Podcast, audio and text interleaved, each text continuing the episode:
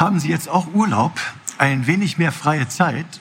Vielleicht nutzen Sie diese herrlichen Sommertage mal für einen Spaziergang im Park oder für eine lange Wanderung durch Wald und Wiesen.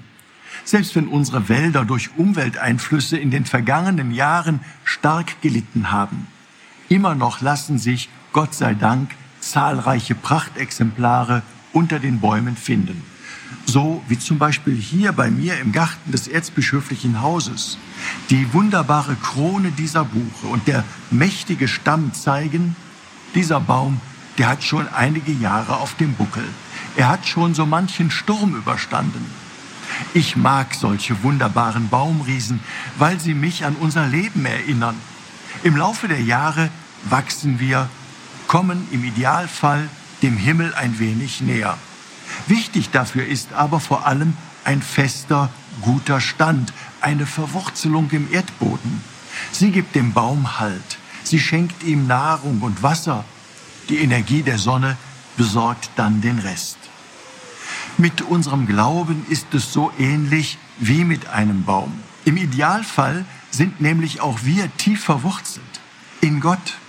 So wie ein Baum mit seinen Wurzeln die Kraft aus dem Boden saugt um zu wachsen und zu erstarken, tun wir Christen das, wenn wir still werden, wenn wir uns sammeln, uns neu auf Gott hin ausrichten, wenn wir neu zu uns kommen, tun wir das, wenn wir beten. Die Kraft, die uns dabei geschenkt wird, hilft uns, unser Leben zu leben, es neu in den Blick zu nehmen, es neu zu ordnen, das Wesentliche wieder zu entdecken. So wie unsere Natur Biotope braucht, um nicht zugrunde zu gehen, so brauchen wir auch Biotope des Glaubens, damit dieser lebendig bleibt. Wir brauchen Erfahrungsräume des Christlichen, Lernorte des Glaubens, Orte, wo man lernt, Gott zu suchen und zu finden. Denn genau das will er, von uns gesucht und gefunden werden, selbst dann, wenn wir vor lauter Bäumen den Wald nicht mehr sehen. Im Grunde ist das mit Gott wie mit einem Menschen, den wir lieben. Auch der will immer wieder gesucht und gefunden werden. Diese Ferientage bieten für alles das eine tolle Gelegenheit.